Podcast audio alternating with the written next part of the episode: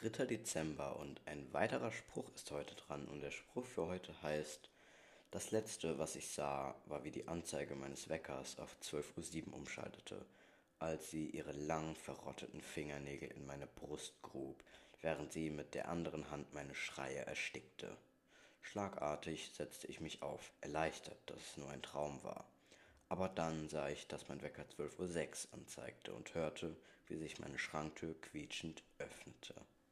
Das war der Spruch für den 3. Dezember. Ich wünsche euch noch einen schönen Tag und wir hören uns morgen wieder. Ciao.